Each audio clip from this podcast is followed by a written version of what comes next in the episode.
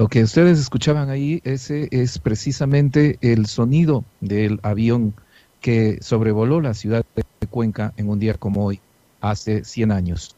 Los cuencanos escucharon ese sonido de un avión por primera vez. Levantaron sus ojos y vieron maravillados a un hombre llegar desde los cielos. Ese día, el italiano Elia Liut venía desde Guayaquil y aterrizó con el avión Telégrafo 1 cerca de Baños, en la hacienda Jericó. El 4 de noviembre de 1920 fue la primera vez en la que alguien cruzó los Andes ecuatorianos. Hoy celebramos el centenario de esta hazaña y lo conmemoramos con expertos del tema, como el capitán Víctor Salinas, quien ha recorrido muchas veces la ruta entre Cuenca y Guayaquil. Era la primera vez que veían un avión en Cuenca. Imagínense ese hecho, ¿no es cierto? Cruzando las haciendas, cruzando los, los ríos, los puentes, un avión. Aterriza en una hacienda que se llamaba el Jericó y lo reciben como héroe.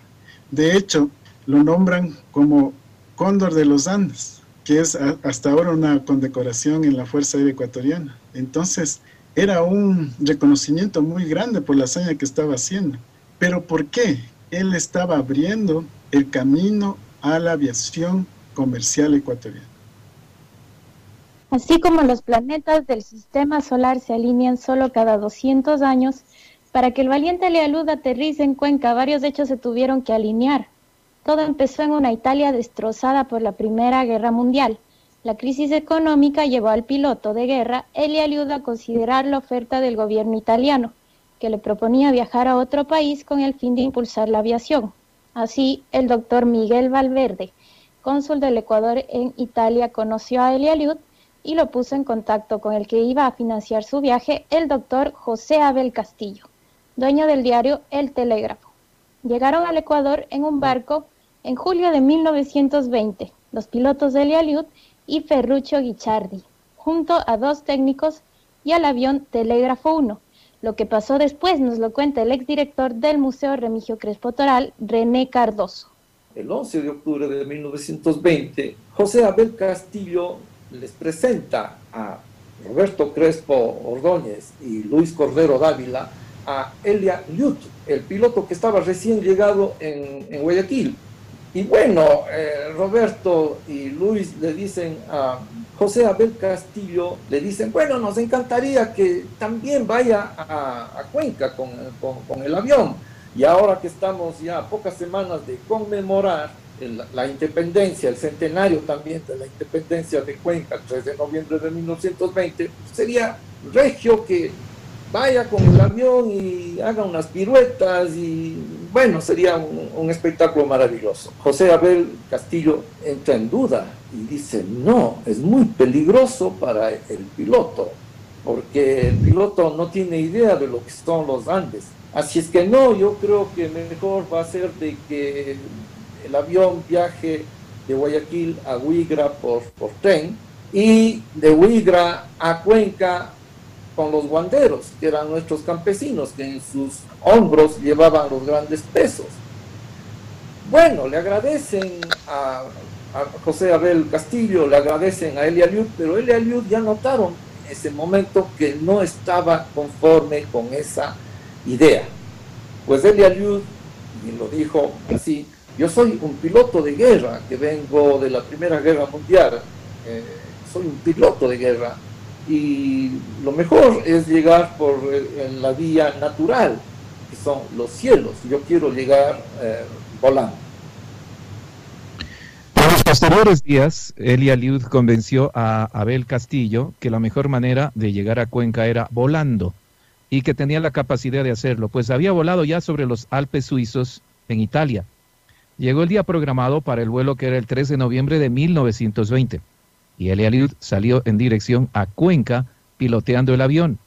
Habiendo transcurrido más o menos 40 minutos de viaje, Eliud se vio obligado a regresar a Guayaquil debido a condiciones meteorológicas. Volvió y decidió que saldría al siguiente día, pues no se rendiría fácilmente. Su sobrino nieto, Fernando Liud, una de las personas que mejor conoce esta historia, nos cuenta lo que pasó luego. Y es así que el día 4 de noviembre, del mismo lugar, el Jockey Club despega a horas muy tempranas, sería a las 9 de la mañana, 9 y 30, su salida, con dirección a, a Cuenca. Lógicamente su vuelo estaba programado en menos tiempo y su vuelo lo hace en una hora con 55 minutos. Eh, según lo que en uno de los libros leí, su ruta fue un poco desviada porque él desconocía, primero tenía que sobrevolar o ir, lógicamente, y bordear algunas montañas porque él no podía elevarse más de 5.000 metros de altura, porque la cabina no eran cerradas las cabinas de avión tenía una presencia imposible de pasar por alto. Hay una foto de ese 4 de noviembre en la que aparecen cientos de personas, y entre ellas el que resalta es Elia Liud, por ser el único que no llevaba sombrero. Sus rasgos italianos se hacían notar, pues tenía una tez blanca y ovalada, unos ojos grandes y profundos, y un corte de cabello peinado hacia atrás de un estilo europeo, que en conjunto lo convertía en un hombre muy apuesto. Cuando llegó a Cuenca tenía solo 26 años. Parecía de contextura ancha porque ese día llevaba doble vestimenta para el frío, pero en realidad era más delgado. Llevaba puesto un saco de cuero que está hoy exhibido junto al gorro de aviador, las gafas y la brújula que lo acompañaron en ese histórico vuelo. Estos objetos que le pertenecieron están en el, Museo Remigio Crespo Toral. Ahora imaginémonos lo que fuera, lo que fue para los cuencanos ver llegar a este hombre de presencia tan imponente desde los cielos, el experto en aviación Nicolás Larenas nos ayuda a imaginar qué pudo pasar por la cabeza de los espectadores. Que imagínate, en ese momento no habían visto, como tú bien dices, nunca un avión. Tal vez habrían visto alguna foto en la prensa del primer vuelo que tuvo algunos años antes en Guayaquil, con Traversari y con Cosme Renela. Tal vez tenían ya una perspectiva de cómo se veía un avión por alguna foto de, ese, de esa época que tiene que haber sido muy baja calidad y prácticamente no se entendía nada. Imagínate que tú como persona que nunca has visto realmente volar un avión y de repente escuchas algo que suena por el cielo y no sabes qué está pasando porque no había ese, nivel de comunicación que hay ahora. Tú pones la red social que va a llegar un avión y todo el mundo va a verlo. En ese momento, ¿cuánta gente se habrá enterado y cuánta gente se habrá asustado también de repente ver una máquina que en sus vidas había visto, una máquina voladora, ¿qué habrán dicho que pasaba? me imagino que han haber empezado los rumores, mira, no sé, fin del mundo. Se me ocurre que una cantidad de cosas increíbles que puede haber pasado por la gente, las personas en ese momento, al ver una máquina que no estaban preparados para verla y aquellos que estaban preparados para verla, no sé, invitados que seguramente hubo para recibir el avión, de haber sorprendido a ver el tamaño y ver cómo se elevaba por los aires de una manera prácticamente mágica en ese momento lo tienen que haber visto. Eso es lo que estamos en este momento recordando, los 100 años de esta epopeya. La historia cuenta que ese día, mientras volaba, Eli Aliud se sintió perdido y tuvo que elevar su avión para ver el chimborazo, y que en ese momento pudo visualizar un cóndor majestuoso que lo acompañó por breves momentos durante el vuelo. De ahí también viene el apodo que le pusieron como el cóndor de los Andes. La hazaña no era solamente visual, sino también a nivel aeronáutico. Era una proeza para el piloto haberse atrevido a atravesar los Andes sin conocerlos. Expertos de la aviación afirman que ese día el Aliud marcó aproximadamente un 70% de la aerovía o de la ruta que se recorre hasta el día de hoy entre Cuenca y Guayaquil. Además, trajo consigo el avión ediciones de Diario El Telégrafo, marcando así el inicio también de los vuelos comerciales en el Ecuador. A su llegada a Cuenca, personajes ilustres de la ciudad dieron sus discursos.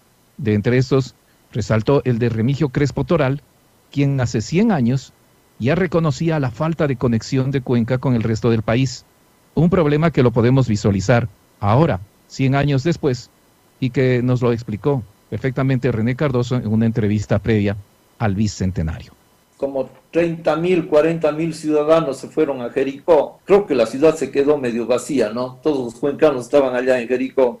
Por supuesto estuvieron las autoridades y Remigio Crespo y, Roberto Crespo Toral, los dos hermanos, estuvieron allí. Y Remigio Crespo Toral fue el encargado de dar uno de los discursos de bienvenida, eh, ¿no? Remigio Crespo Toral. También dio otro discurso Rafael María Arízaga, ¿no? En fin, el mismo Alfonso Ordóñez Mata, etc. Y allí Remigio Crespo Toral dice al último de su discurso, si Cuenca está tan aislada del resto del país, no nos queda más que pensar en los caminos del cielo. Eso lo dijo hace 100 años. ¿Qué ha pasado luego de 100 años con eh, las vías hacia la ciudad de Cuenca? Seguimos en el mismo abandono, ¿no es cierto? Entonces, esto tiene un símbolo enorme, porque siempre este, este símbolo, ese discurso constituye el alma cuencana de rebelarse contra un centralismo, contra un olvido político eterno que ha postergado a esta ciudad de Cuenca. Entonces tiene ese, símbolo enorme ¿no es cierto? Ahora que vamos a conmemorar el bicentenario, ¿no es cierto?, de la independencia de Cuenca, de esta otra independencia fundamental que tenemos que lograrla los cuencanos, la independencia política, mayor autonomía para la ciudad de Cuenca. Cien años después, los cuencanos buscamos un nuevo héroe que venga desde los cielos y que nos ayude en este problema latente para nuestra ciudad.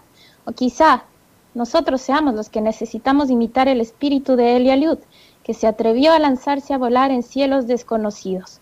Mientras tanto, nos toca recordarlo y honrar su nombre, su legado, sus hazañas. Y sus hazañas no solamente fueron a nivel aeronáutico.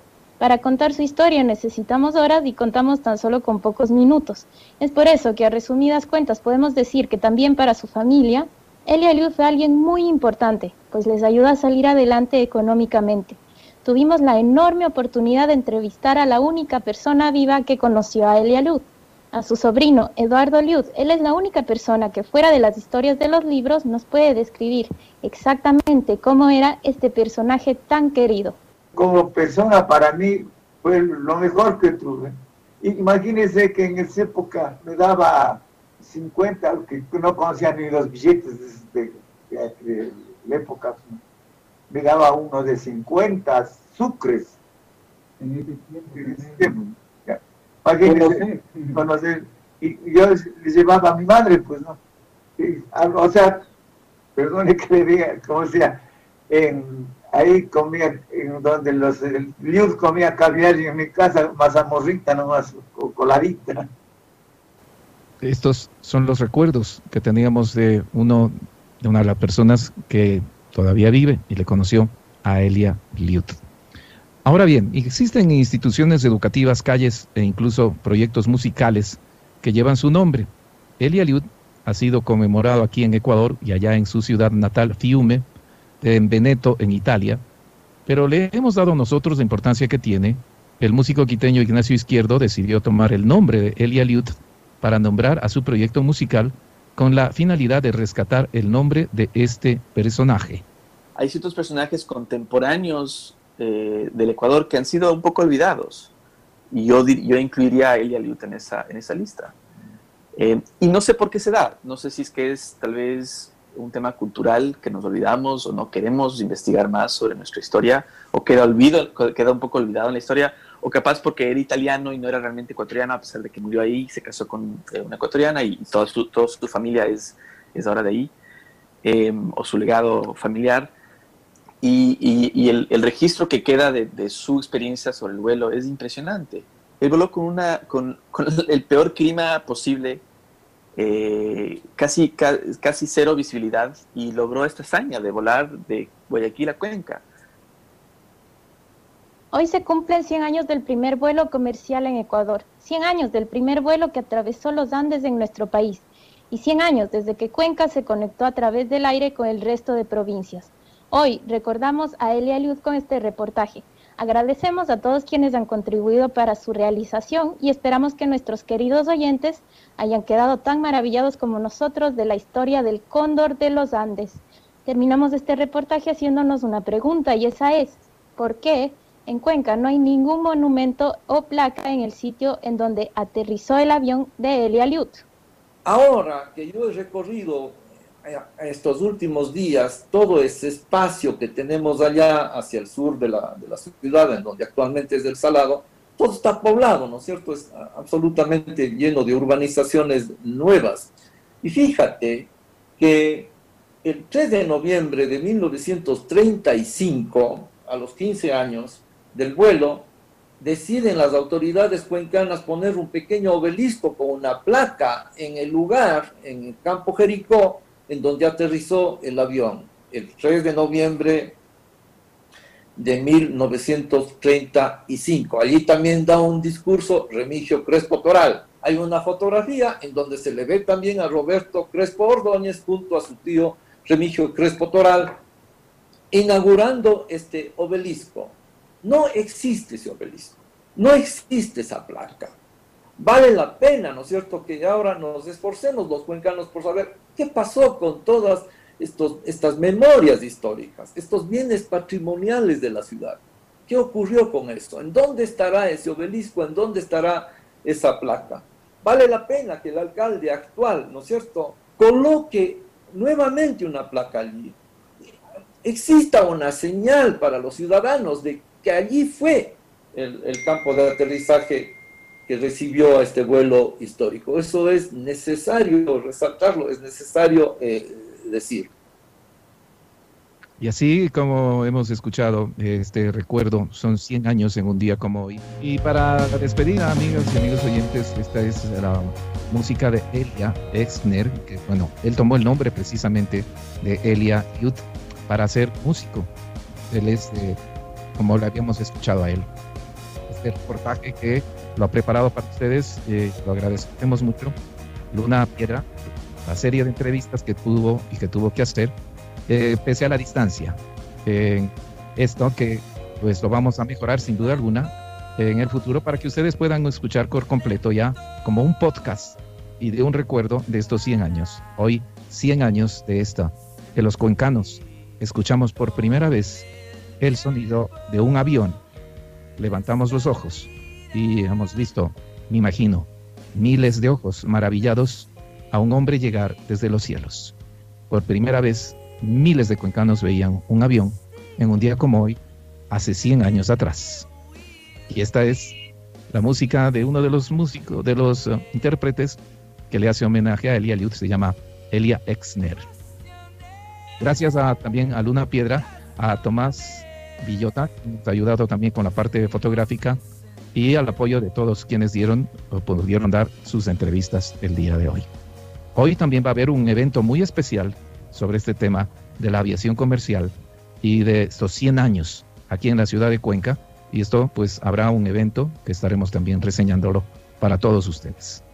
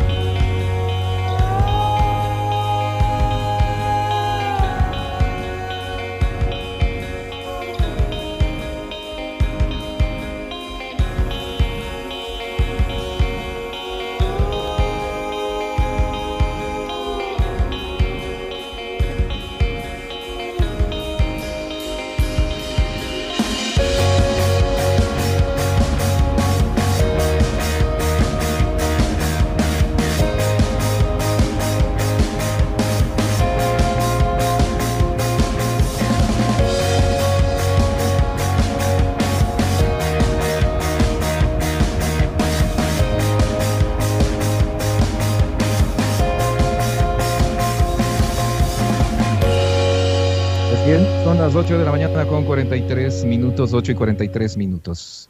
Y gracias a los amigos oyentes que han estado siguiendo en, diferentes plataformas, sobre todo también en Radio AM, FM, todo este reportaje preparado por Luna y en donde he participado también varios compañeros, a Juan Pablo Campoverde en la parte logística, a, a Eri Brazales y a, a, Tomás Villota también con las fotografías y con el reporte que hizo también desde el aeropuerto. Vamos a tenerlo ustedes en esto en un podcast, en una especie de radio a la carta para que puedan ustedes también escuchar este reportaje de los 100 años de la llegada del el primer vuelo a la ciudad de Cuenca. Nos recuerdan también que el monumento, sí, a Elia Eliud se encuentra por el control sur.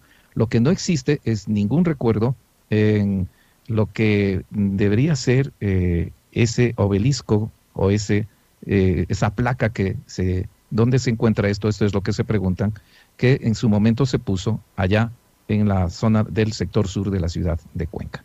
Podemos recordar, y vamos a la pausa, escuchando cómo fue hace 100 años. Este es el, avión en francés, este avión que eh, de seguro sonaba así porque es un modelo que pues ahora lo tienen reconstruido y que según eh, pues indica es exactamente el mismo modelo que llegó a la ciudad de Cuenca. Así que este es el sonido que escuchábamos los cuencanos hace 100 años en un día como hoy. Pues vamos a la pausa.